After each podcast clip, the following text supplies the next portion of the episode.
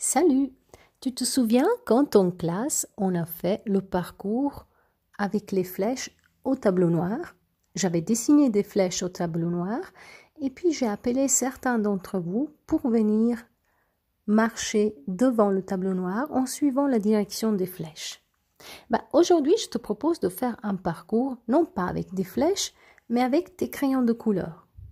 Donc, prends 10 crayons de couleur et assieds-toi par terre et tu vas poser devant toi les crayons de couleur en suivant ces indications. Pose d'abord deux crayons tout droit, comme si les crayons que tu poses, ce sont des pas que tu fais, ce sont les flèches qui étaient au tableau noir.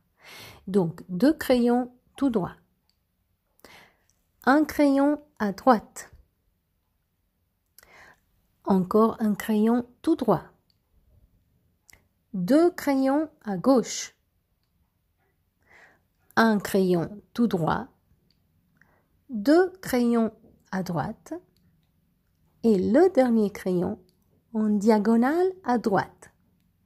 Une fois que tu as placé tes dix crayons, prends une photo et envoie-la moi pour voir si tu as fait correctement le parcours.